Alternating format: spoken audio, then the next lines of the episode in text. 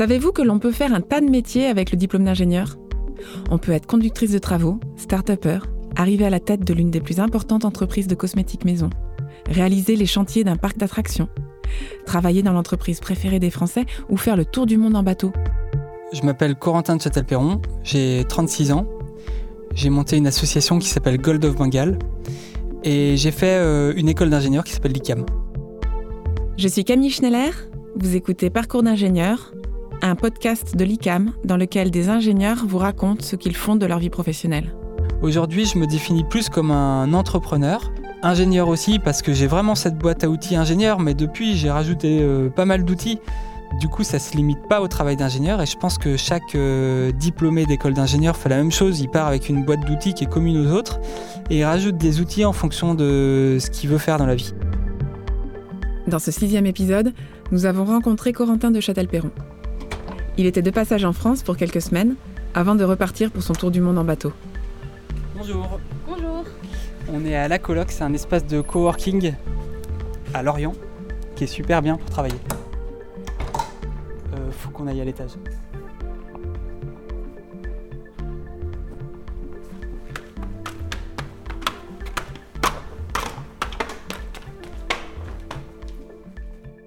Le principe, c'est que c'est un endroit sympa pour travailler.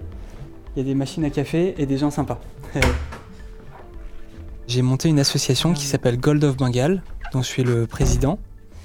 Euh, on essaye de trouver partout autour du monde les meilleures innovations low-tech pour pouvoir les diffuser au plus grand nombre. Ce que j'appelle des low-tech, c'est des techniques ou des savoir-faire qui, qui répondent à trois critères. Elles sont utiles, accessibles et durables. Alors utile, ça veut dire qu'elles elles doivent servir à quelque chose. Donc c'est souvent des technologies ou des savoir-faire qui répondent à des problèmes d'accès à l'eau, à l'énergie, à la nourriture, aux matériaux de construction, au recyclage, à la gestion des déchets, etc. C'est utile. Ensuite, euh, c'est accessible. C'est pour ça qu'on les appelle des low-tech et pas des high-tech. C'est que ça doit être accessible d'un point de vue économique et ça ne demande pas des compétences très particulières ou des moyens très pointus pour les fabriquer. Elles peuvent être fabriquées un peu partout autour du monde. Et le troisième point, c'est durable. Euh, ben, ça veut dire que c'est écologique et que c'est bien pour la planète. Ma low-tech préférée, c'est euh, un élevage de mouches qui euh, ça s'appelle des mouches soldats noirs. En fait, les larves de ces mouches transforment très rapidement des déchets organiques, par exemple n'importe quelle épluchure ou même des déchets de toilettes sèches, etc. Ça les transforme en compost et donc ce compost, il est utilisé pour des maraîchers pour faire pousser des nouveaux légumes. Et ensuite, ces larves, une fois qu'elles ont grandi, on les donne euh, pour euh, euh, l'alimentation des animaux, pour les poissons ou pour les poulets par exemple. Et donc ça, ça a un super impact écologique parce que plutôt que de... Souvent, c'est soit enfoui, soit brûlé des déchets organiques. Et là, grâce à ces larves de mouches, on transforme un déchet en deux ressources. Euh, qui valent cher, qui ont, vraiment euh, de la valeur. Et c'est une technique qu'il est assez facile de diffuser. Donc nous, on a été voir une ferme de ces mouches-là, on a documenté la manière d'élever des mouches pour que euh, n'importe qui, demain, puisse élever ces mouches-là à petite échelle ou à grande échelle. alors moi, je, suis de, je viens de Bretagne, et donc j'étais au collège et au lycée en Bretagne. Et euh, j'ai toujours bien aimé euh, le bricolage, euh, tout ce qui été technique, et l'aventure, l'aventure et l'exploration.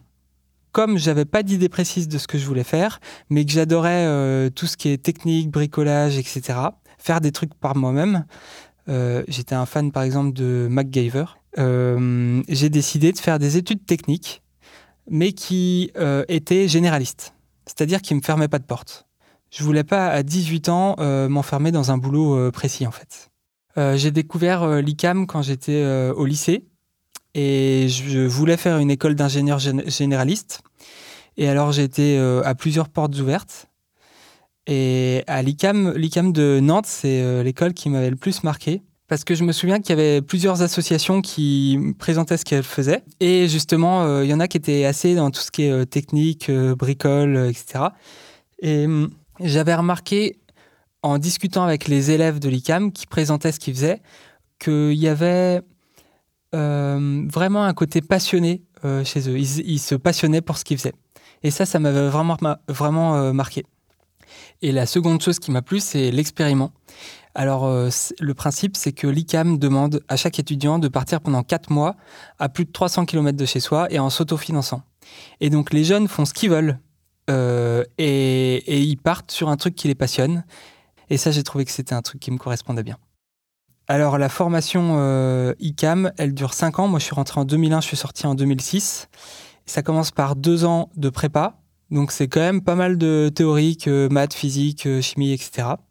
Et après, il y a 3 ans d'école d'ingénieur. Et donc c'est assez généraliste. Il n'y a pas vraiment de spécialisation.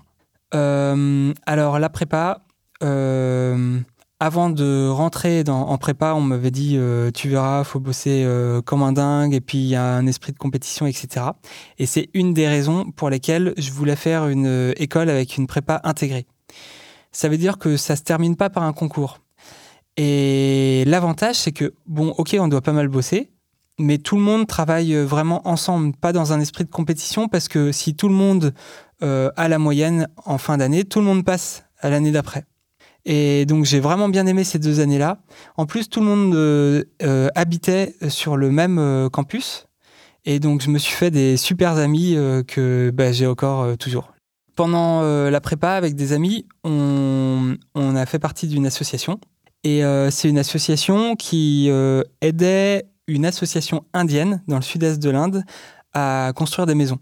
Et du coup, pendant toute une année, on a essayé de collecter de l'argent pour à la fin de l'année, pendant l'été, donc c'était l'été de la fin de ma prépa, euh, euh, rencontrer cette association-là, voir comment ils faisaient sur le terrain et leur donner l'argent qu'on avait collecté. Et, en plus de ce voyage-là en Inde, on découlait pas mal de trucs que j'ai fait dans la suite. On est parti deux mois en Inde pour voir cette association-là. Et à ce moment-là, j'avais une cousine qui travaillait dans une, une petite ville qui s'appelle Auroville, qui est aussi dans le sud-est de l'Inde. Et c'est une ville qui a été montée par des hippies euh, euh, en 68, par des gens du monde entier qui se disaient on va essayer de trouver comment l'homme doit vivre demain et on va faire une ville entière de, de démonstrations, d'expérimentation de mode de vie de demain. Et ça, je trouvais ça marrant. Et puis, je connaissais quelqu'un dans cette ville-là. Et donc, j'y suis allé, mais juste euh, deux jours. Et en fait, ça m'a tellement plu de voir des gens qui étaient complètement passionnés par l'avenir de la planète et il y avait justement parmi ceux-là euh, des architectes, des designers, des ingénieurs, etc. Et c'est la première fois que je voyais euh, des ingénieurs qui euh, vivaient de leur passion. Et ça, j'ai trouvé ça hyper inspirant. Parce que hum, j'avais plus l'image de l'ingénieur qui allait bah, travailler pour gagner un salaire et puis vivre à côté ses passions. Mais voir des gens qui vivaient de leur passion, je crois que ça m'a bien éclairé pour la suite en revenant de cette expérience en Inde, ben, c'était le début de l'école d'ingénieur, du cycle d'ingénieur. C'est moins théorique, c'est beaucoup plus pratique. C'est des cours, on apprend comment on fabrique un bâtiment, comment on construit, euh, comment on fait un frigo, comment on fait un ordinateur, comment on apprend plein de trucs comme ça. Et alors, il y a deux projets phares la première année. On organisait une espèce de, grande soirée où euh, toute la promo, donc 100 personnes, euh, organiser le truc. Donc euh, ça, c'est génial parce qu'on se retrouve tout d'un coup avec une, comme une entreprise de 100 personnes. Alors avec des chefs, des sous-chefs, des machins, on s'organise entre nous pour, euh, d'un point de vue management. On a un objectif, c'est de faire une euh, soirée euh, réussie dans les locaux de l'ICAM. Donc toutes les salles de classe doivent être transformées en des bars, on doit inviter des groupes, on doit donc on, vraiment on gère ça comme une entreprise. Il y a des histoires de législation, donc il y en a qui sont plus dans les dans les papiers, il y en a plus qui sont dans la recherche de fonds, il y en a plus qui sont dans euh, l'artistique, etc. Ça fait une expérience qui est hyper intéressante de comment on s'organise entre nous et qui illustre bien aussi euh, encore la, philosophie derrière, c'est on essaye d'apprendre en utilisant nos passions ou des choses qui, euh, euh, qui nous intéressent, qui nous plaisent, qui nous séduisent. Et, donc il y avait ce projet-là, et en même temps on devait commencer à préparer l'expériment. Donc ça c'est le voyage de quatre mois, qui est une préparation plus solitaire, à l'inverse de la, de la préparation de la soirée ICAM. Euh, parce que chacun doit vraiment trouver euh, le chemin qui lui correspond. Alors pour ça, on a un prof ou quelqu'un qui nous conseille, qui nous accompagne pour prendre des bonnes décisions, parce qu'il ne s'agit pas juste de se dire euh, bah, j'ai toujours rêvé d'aller à New York, donc je vais aller à New York quatre mois. Il faut que ce soit plus construit que ça, il faut que ça corresponde vraiment à, une amorce de ce qu'on veut faire dans la vie pour moi. Et donc j'ai décidé d'aller en Inde justement, aller revoir Auroville, cette ville qui m'avait, j'étais resté que deux jours, mais qui m'avait vraiment attiré parce que je sentais que il y avait quelque chose euh, qui me parlait dans tous ces gens qui avaient choisi des modes de vie différents. J'ai commencé par voyager dans différents endroits en Inde et voyager tout seul, ça, ça apprend énormément de choses aussi, j'adore ça.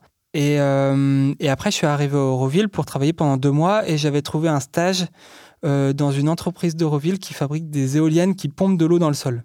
Auroville, à la base, c'était un désert que l'État indien a donné comme une concession euh, à ses hippies. Et du désert, ils ont réussi à le transformer une grande en une grande forêt. Donc, ils ont des, éoliennes qui pompent de l'eau dans le sol, qui permettent de faire de l'agriculture, qui permettent de faire pousser des arbres, etc. Et bref, à l'époque, ils avaient un petit souci technique sur les éoliennes. Et du coup, moi, ils m'avaient demandé euh, de faire euh, un stage de deux mois pour améliorer ces éoliennes. Quand je suis arrivé à Auroville, euh, je suis allé dans l'endroit, le seul endroit que je connaissais d'Euroville, c'est dans la forêt. Il y a un Australien, enfin, euh, on peut dire qu'il est indien maintenant, parce que ça fait 45 ans, il était là dès les premiers Aurovilliens. il est australien, architecte à l'origine, et il a monté une communauté dans Auroville qui est vraiment en pleine forêt. Donc il a construit des espèces de maisons. Alors il y a une maison dans un arbre, il y a des espèces de cabanes un peu partout. Et, euh, alors, euh, pour y accéder, euh, c'est des petits chemins en terre. Il n'y a pas d'accès à l'électricité. Il n'y a pas enfin, il n'y a pas de fil électrique qui va jusqu'à là. Il n'y a pas de vraie route, c'est des chemins. Et donc, bon, déjà, ça déconnecte pas mal. Et à l'époque, moi, j'habitais dans une espèce de. Il m'avait, il m'avait permis de loger dans une, ce qu'il appelle une capsule. C'est une espèce de maison en bois, en bambou et en feuilles. Euh, et, bon, il n'y avait rien d'autre. Il y a deux trucs qui m'ont marqué. Euh, le premier, c'est de rencontrer tous ces gens qui sont passionnés par leur, euh, par leur métier, puis passionnés aussi par, par ce qu'on va faire de notre planète demain. Et ça, ça m'a vraiment marqué. C'est la première fois que je voyais des gens qui dédiaient leur vie entière, en fait, comme des moines pour une religion, mais non, c'était des gens qui dédiaient leurs compétences, tout leur temps, à voir ce qu'on peut devenir, ce que l'homme peut devenir demain sur notre planète. Et ça, j'ai trouvé ça super inspirant. Et le deuxième truc, c'est que voyager euh, tout seul à l'autre bout du monde, euh, j'ai trouvé que c'était euh, un peu comme un moment de retraite, de recul par rapport à son quotidien, qui était nécessaire pour prendre des, des bons choix dans sa vie. Et depuis, c'est quelque chose que je fais régulièrement parce que je me rends compte que c'est seulement dans ces moments-là où je suis déconnecté avec ma vie quotidienne, avec mon environnement, mes amis, mes activités euh, quotidiennes, que je suis plongé dans un autre décor en fait, que j'arrive à bien prendre du recul, bien réfléchir et prendre des bonnes décisions pour la suite. Alors quand je suis revenu de l'expériment, euh, il y a eu déjà une phase super intéressante, c'est que tout le monde était parti en expériment, donc tout le monde revenait avec des histoires géniales. Et ça avait changé tout le monde. Donc ça, c'était super. Et puis, il a fallu se remettre dans les cours. Moi qui sortais de ma forêt euh, à bosser sur les éoliennes, euh, euh, bon, c'était pas forcément le truc que j'aurais préféré, m'asseoir sur une chaise toute la journée, mais c'était justement la phase où on était un petit peu plus dans le pratique. Et alors, il y a plusieurs projets. donc, on apprend des trucs sur les machines, les trucs et tout ça. On a des cours. On a aussi plus de travaux pratiques à ce moment-là. on a euh, un projet qui m'a pas mal impacté sur la suite, c'est un projet de création d'entreprise. Et dans ce projet de création d'entreprise, on nous demandait euh, ce qu'on voulait faire comme une idée d'entreprise et de faire tout un business plan comme si on allait créer l'entreprise. Et avec des amis, on a décidé de faire euh, une, une entreprise d'écotourisme de proposer à des gens de partir en vacances dans des endroits euh, vraiment euh, isolés, en pleine nature. Euh, on pensait même à des maisons semi-enterrées, des cabanes dans les arbres, etc. pour faire des activités outdoor pour mieux comprendre la nature. Et on s'était dit ça parce que on se disait, ben, le problème, c'est peut-être que les citadins, ils ont plus du tout de connexion avec la nature et que pour créer de la connexion avec la nature, de l'empathie envers la nature, il faut qu'on comprenne le fonctionnement de la nature et qu'on comprenne qu'elle est nécessaire, etc. Et bref, on avait développé tout un concept là-dessus. Euh, ça, c'était le projet de création d'entreprise. Et donc, il y a eu ce projet-là qui m'a pas mal marqué. Et ensuite, euh, il y a la dernière année, euh, elle est divisée en deux. Il y a, ce qu'on appelait le labo. Je crois que le nom, il a changé depuis, mais c'est-à-dire qu'on te donne un sujet, une mission en fait qu'une entreprise donne à l'ICAM. Et du coup, la deuxième partie de l'année, on, doit faire un on devait faire un stage. Et moi, je voulais choisir un stage, du coup, bon, qui corresponde à mes convictions un peu comme ce que j'avais vu à Auroville. Et donc, j'ai décidé de travailler dans les énergies renouvelables. J'ai trouvé un stage dans l'éolien. Et donc, euh, bon, alors ça m'a plu de travailler dans un domaine euh, qui correspondait à mes convictions, parce que l'éolien, j'y croyais, je trouvais ça bien de mettre des éoliennes. Mais après, ça m'a pas complètement séduit sur tous les points. C'est-à-dire que c'était quand même un travail euh, dans un bureau, un travail pas mal d'ordinateurs, dans une ville, euh, et je sentais qu'il manquait euh, quelque chose. C'était pas encore comme euh, les gens passionnés que j'avais vus à Auroville. à ce moment-là, j'ai en fait, comme bilan de mon stage, j'ai compris que il s'agissait pas juste de travailler dans, dans un domaine qui correspondait à mes convictions, mais qu'il y avait beaucoup plus de paramètres que ça pour choisir son métier. Et donc, j'ai essayé dans mes euh, ben, la suite de ma carrière de toujours trouver quelque chose qui me fasse vivre, qui corresponde à mes passions, mes compétences, et quelque chose que je trouve utile pour euh, la planète ou les hommes. Je me souviens d'un cours où euh, le, prof nous avait demandé de trouver parmi des listes de postes le poste qui nous correspondait le plus. Donc je me souviens que j'avais regardé, j'avais été à la bibliothèque de l'ICAM, il y avait des ordinateurs et j'avais regardé j'avais trouvé une liste de postes d'ingénieurs. Par exemple, il y avait l'ingénieur euh, chargé de projet, l'ingénieur, euh, je sais plus comment on dit, sécurité, l'ingénieur euh, bureau d'études, l'ingénieur, enfin, je sais plus les noms, mais il y avait aucun nom où vraiment ça faisait tilt dans ma tête. Et je crois que ça, ce cours-là a fait une démonstration par l'absurde que il fallait que je crée moi-même mon travail. Alors, euh, après mon stage, euh, donc euh, on a reçu notre diplôme.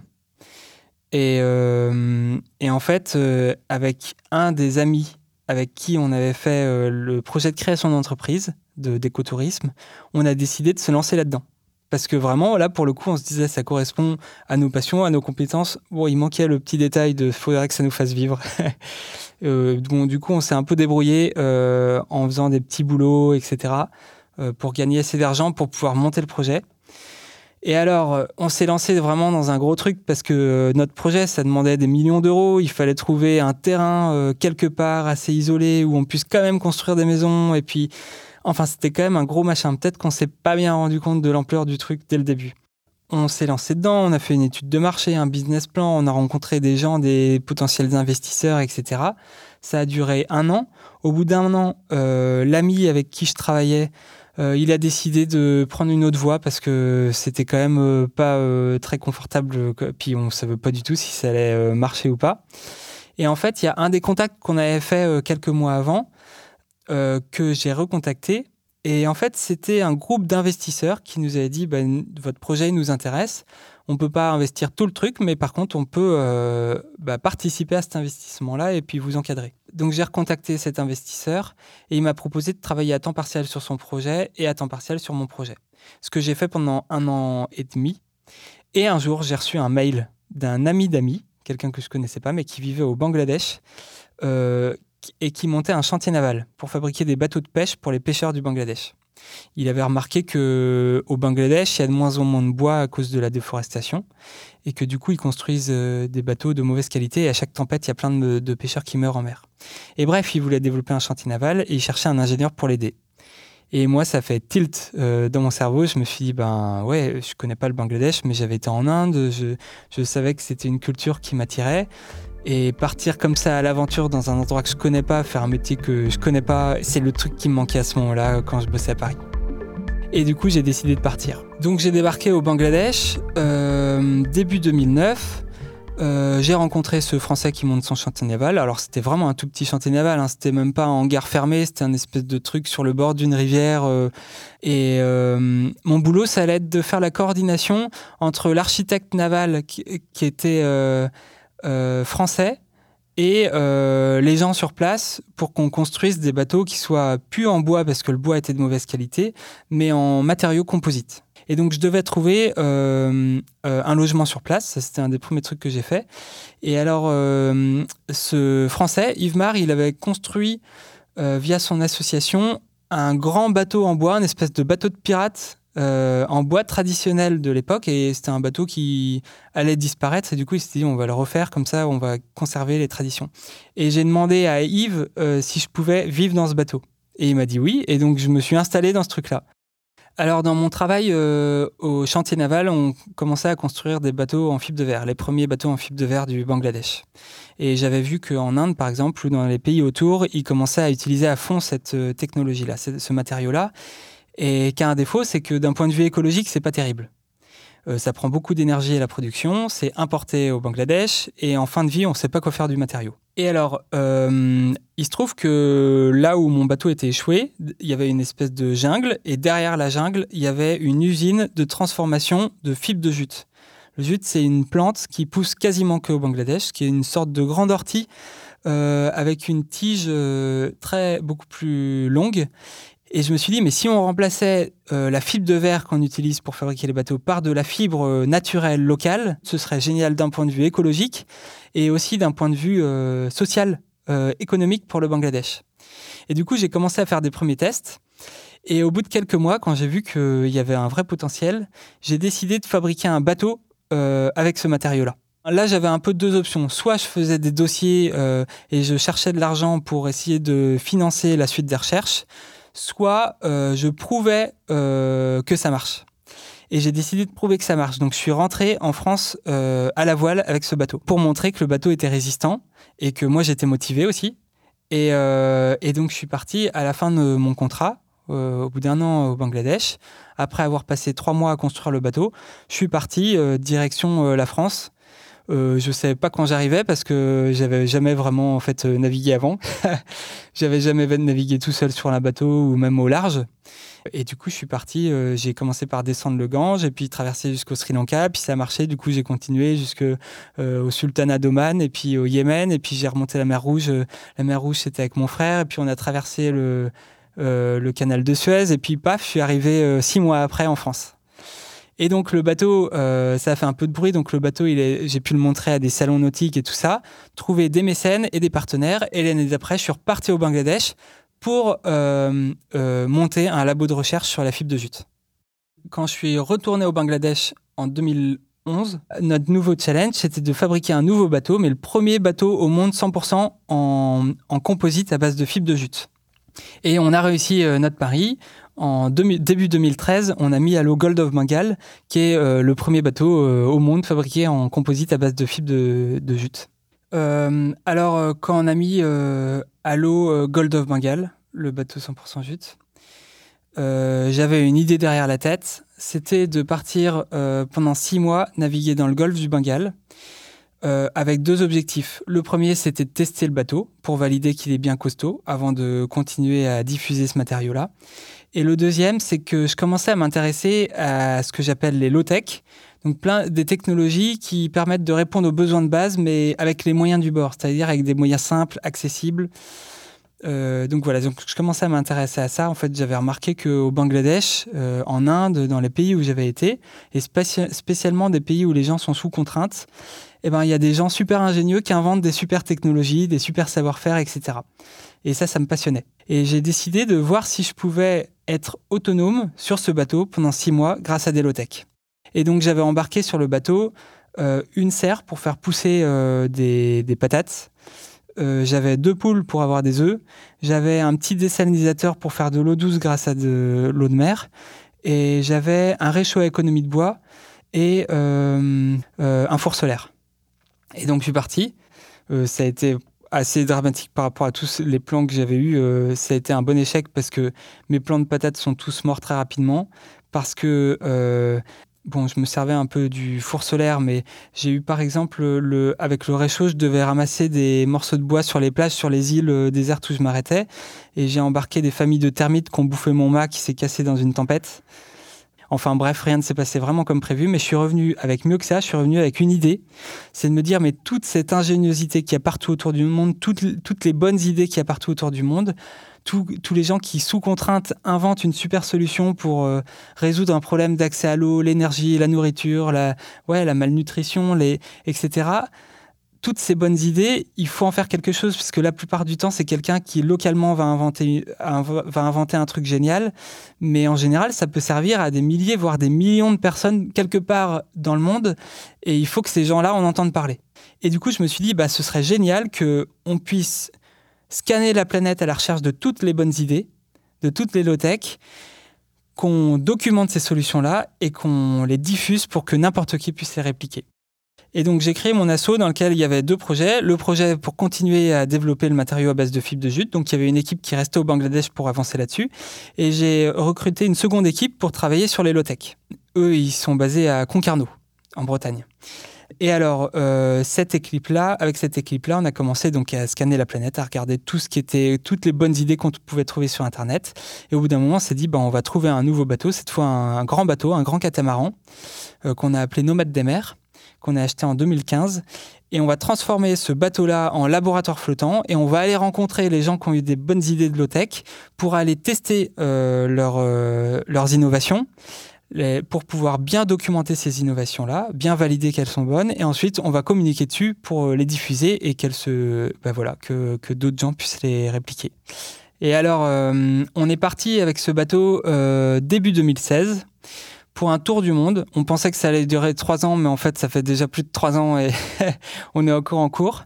Et à chaque escale, on rencontre des inventeurs, ils nous présentent leur technologie et on la fabrique. On fait toujours un prototype euh, qu'on essaye sur le bateau. On fait une vidéo tuto qu'on met sur Internet, un tutoriel écrit aussi qu'on met en effet un espèce de Wikipédia du low-tech, et on fait des documentaires pour euh, la télé, pour le grand public, pour Arte. Et on a découvert plein de low-tech géniales, on a découvert plein d'inventeurs géniaux. Et l'idée qui est née il y a 5 ans de se dire on va utiliser Internet pour diffuser toutes ces bonnes idées, elle est bonne parce que l'année dernière, on a, dépassé l'humain, le, un humain sur deux qui a accès à Internet.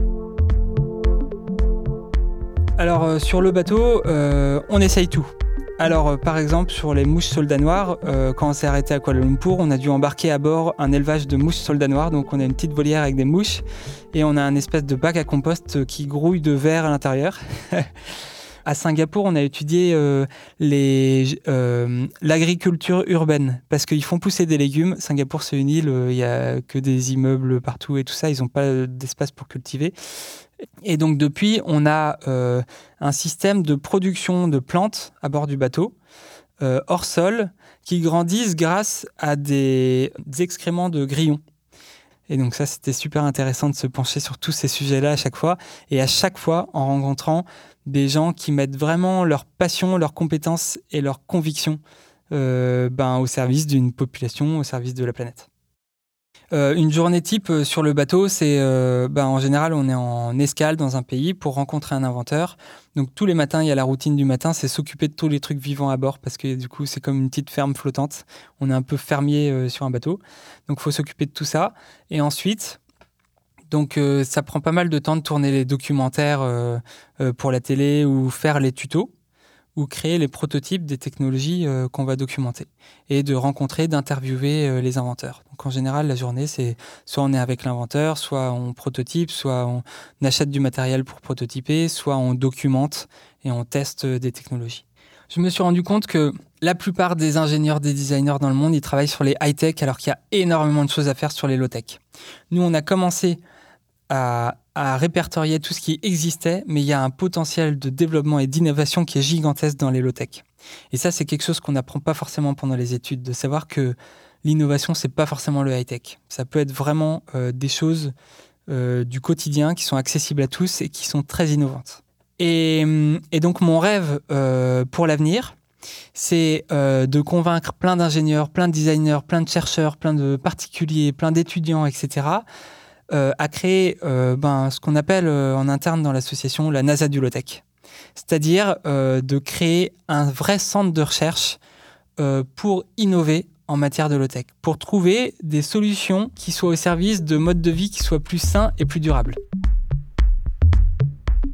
ça fait 13 ans que je suis euh, diplômé. Et après 13 ans, je me rends compte que toutes les grandes décisions que j'ai prises, toutes les grandes orientations, c'était pendant des moments euh, où j'étais assez euh, déconnecté. C'était sur le bateau échoué au Bangladesh, c'était pendant ma traversée du Bangladesh à la France, sur mon bateau en jute, c'était pendant mes six mois dans le golfe du Bengale, c'était à chaque fois pendant des moments où j'étais hors de, mon, de ma routine habituelle en fait. Et c'est à chaque fois à ces moments-là que euh, j'ai réussi à aller assez loin dans ma réflexion, à pas être parasité par d'autres phénomènes extérieurs et à prendre vraiment des choix euh, assez euh, radicaux quelquefois. Et en cherchant, j'ai compris qu'il y avait une bonne technique, c'était de m'imaginer moi grand-père. Alors je me projetais moi grand-père et je m'imaginais ce que moi grand-père euh, allait penser de mes décisions du moment. Faire mes grands choix de vie en fonction de que ce soit moi, grand-père, qui choisisse mes choix de vie. Alors je m'explique. C'est que je me disais, l'important c'est que moi, quand je serai grand-père, je sois content de ma carrière. finalement, c'est pas à moi, Corentin du moment de choisir, c'est plutôt à Corentin grand-père de choisir ce que je devrais faire. Et en plus, je pense qu'un grand-père, il choisit bien parce que il a envie d'avoir des histoires sympas à raconter à ses petits-enfants. Et qui dit histoire sympa, ça veut dire des histoires dont il est fier, donc qui correspondent à ses valeurs, à ses convictions, et euh, des histoires aussi euh, ben, qui lui soient arrivés des trucs.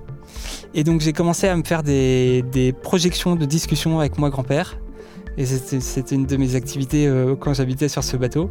Et, et ça m'a pas mal inspiré pour la suite. Vous venez d'écouter le sixième épisode de la première saison de Parcours d'ingénieur. J'espère que ces témoignages vous permettent de mieux comprendre la diversité des métiers que l'on peut occuper avec un diplôme d'ingénieur. L'ICAM diplôme chaque année 700 ingénieurs. Aujourd'hui, le réseau compte plus de 18 000 alumni partout dans le monde. Vous pouvez retrouver tous les épisodes sur toutes les plateformes de podcast et sur notre site icam.fr. Et si ces épisodes vous ont plu, partagez-les autour de vous et dites-le nous en nous mettant des étoiles.